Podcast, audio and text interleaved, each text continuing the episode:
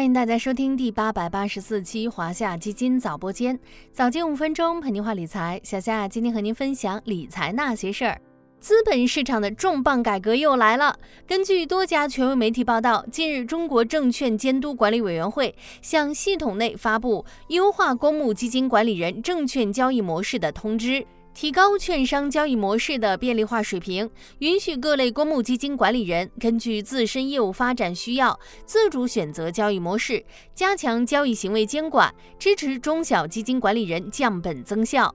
这次的投资端改革具体有哪些变化？对咱们广大投资者又有什么意义呢？今天就跟着小夏来听听吧。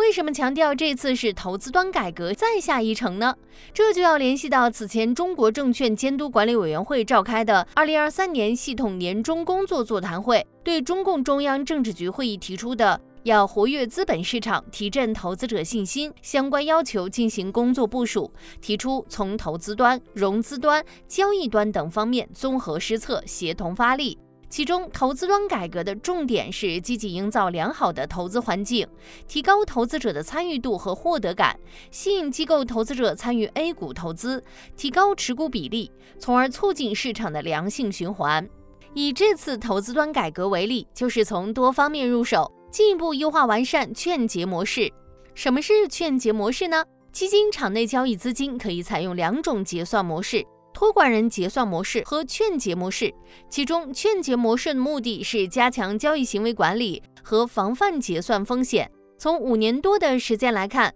券结模式能够起到降低资金占用成本、异常交易监控更精准以及基金公司深度绑定券商等作用。那怎么优化完善券结模式呢？主要从三个方向改革。一是优化券商交易模式，通过推动建立证券行业服务机构投资者证券交易的统一业务标准，提高券结模式的便利性和吸引力；二是允许符合条件的公募基金管理人结合自身需求，自主选择证券交易模式，结合第一条优化后的券结模式，便利性大幅提高，预计将来会有更多权益基金产品选择券商交易模式。三是加强交易行为监管方面，督促公募基金管理人严格遵守交易单元使用相关规定，合法合规参与交易。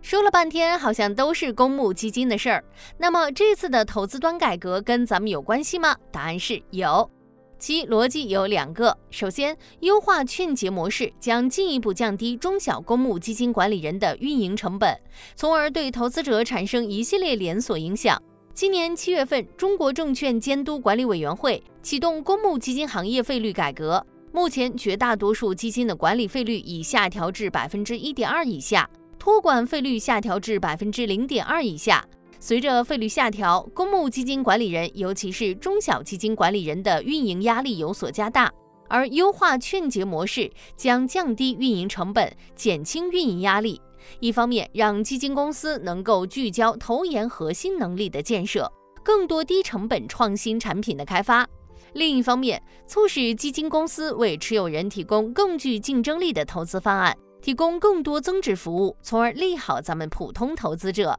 其次，吸引更多长期资金入市。小夏一开始就说过，投资端改革的重点是吸引机构投资者，提高 A 股投资比例。而这次的优化券结模式中，还有非常重要的一条，就是保险、银行等其他各类金融机构亦可根据自身发展和投资需求选择证券交易模式。这样一来，不仅仅是公募基金公司，其他机构投资者的交易运营成本也有望减轻，从而吸引更多中长期资金入市。最后，小夏还想说的是，这次优化券结模式也是近期一系列投资端、交易端、融资端改革的一部分。九月一日，中国证券监督管理委员会发布了被称为《北交所深改十九条》的关于高质量建设北京证券交易所的意见，通过投资端改革引入增量资金，融资端着力提高优质企业供给，目的在于提升北京证券交易所的流动性。